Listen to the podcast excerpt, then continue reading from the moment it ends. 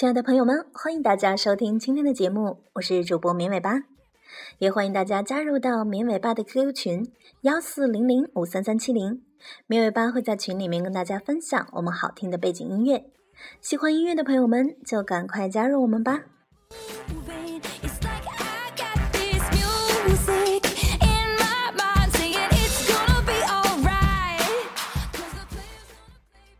今天的节目呢，来跟大家聊一下。在飞机发展的初期，没有网络，也没有定位导航，那么航空是怎么运营的呢？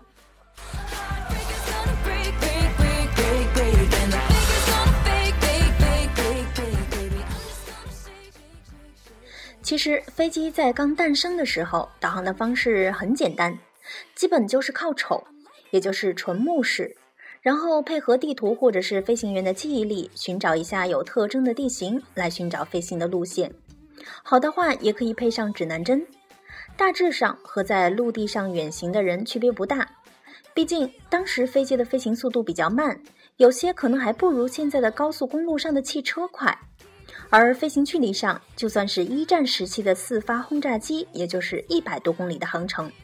这个样子基本上不能飞出来很远的距离，也飞不到大海的深处，所以这种最原始简单的导航方式就已经足够了。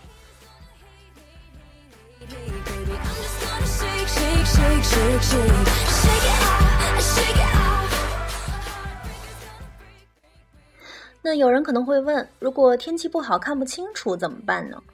很简单啊，就不飞了呗。反正那个时候的飞机也都不是全天候飞行的。时间久了，飞机的性能也提升了，航程大大增加。不过，对于陆地上来说，依靠地图仍然能够满足大部分的导航需求。对于开始出现的跨洋飞机和深入荒漠的飞行来说，就比较麻烦了。当时能采取的方式还是和航海一样，使用天文导航和航路推算法，比如第一次飞越大西洋的查尔斯·林白。但是，这样导航的精度不是很高。而且受天气的影响比较大，所以想出事也是很容易的。《小王子》的作者圣艾克须佩里就因为沙漠迷航差点死在了撒哈拉沙漠里，因此在那个时候，长距离飞行还是很危险的冒险行为。但是比起长距离导航来说，当时空中管制和机场附近的近距离导航问题已经开始比较严重了。在一次大战之前，天上的飞机是没有管理的。大家想怎么飞就怎么飞，随意的跨国越境，机场的起降管理也是很松散。毕竟那时候飞机也少，而且速度和现在比起来，简直就如同是自行车。可是当民用航空开始兴起以后，天空就开始变得拥挤，机场附近的空域尤其混乱，所以需要有人负责指挥飞机飞到指定的位置，然后服从命令降落。一九二零年代，美国人想到的方法就是摇旗子，也就是找一个人打旗语来指挥飞机的起降。起先，摇旗手被布置在机场，之后被布置到更远的地方，从远距离开始引导飞机。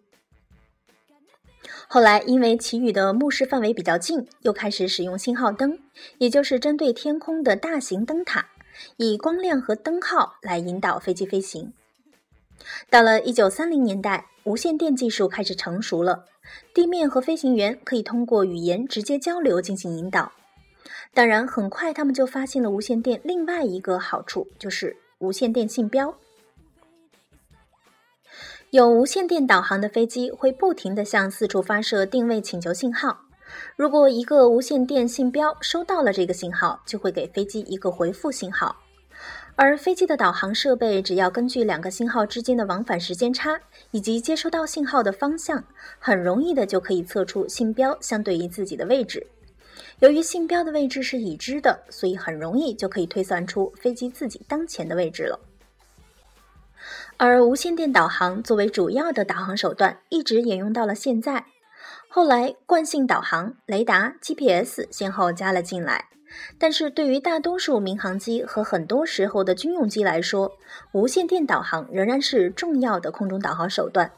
甚至有两次因为无线电导航故障，导致客机飞入战区并遭到击落。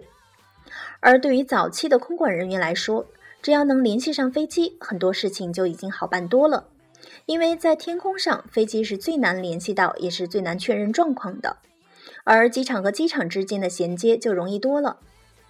虽然那个时候没有国际互联网，可是有完善的电话网和电报网的。空中状况的更新，只要打几个电话就可以了。虽然比现在动动手指要麻烦一些，也是很简单的事情了。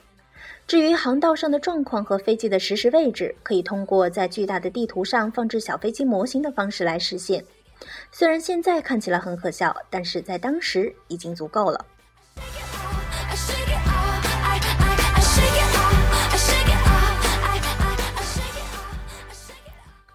好的，那么以上就是我们今天节目的所有内容了，感谢大家的收听，也欢迎大家加入到绵尾巴的 QQ 群幺四零零五三三七零，绵尾巴会在群里面跟大家分享好听的背景音乐，明天见。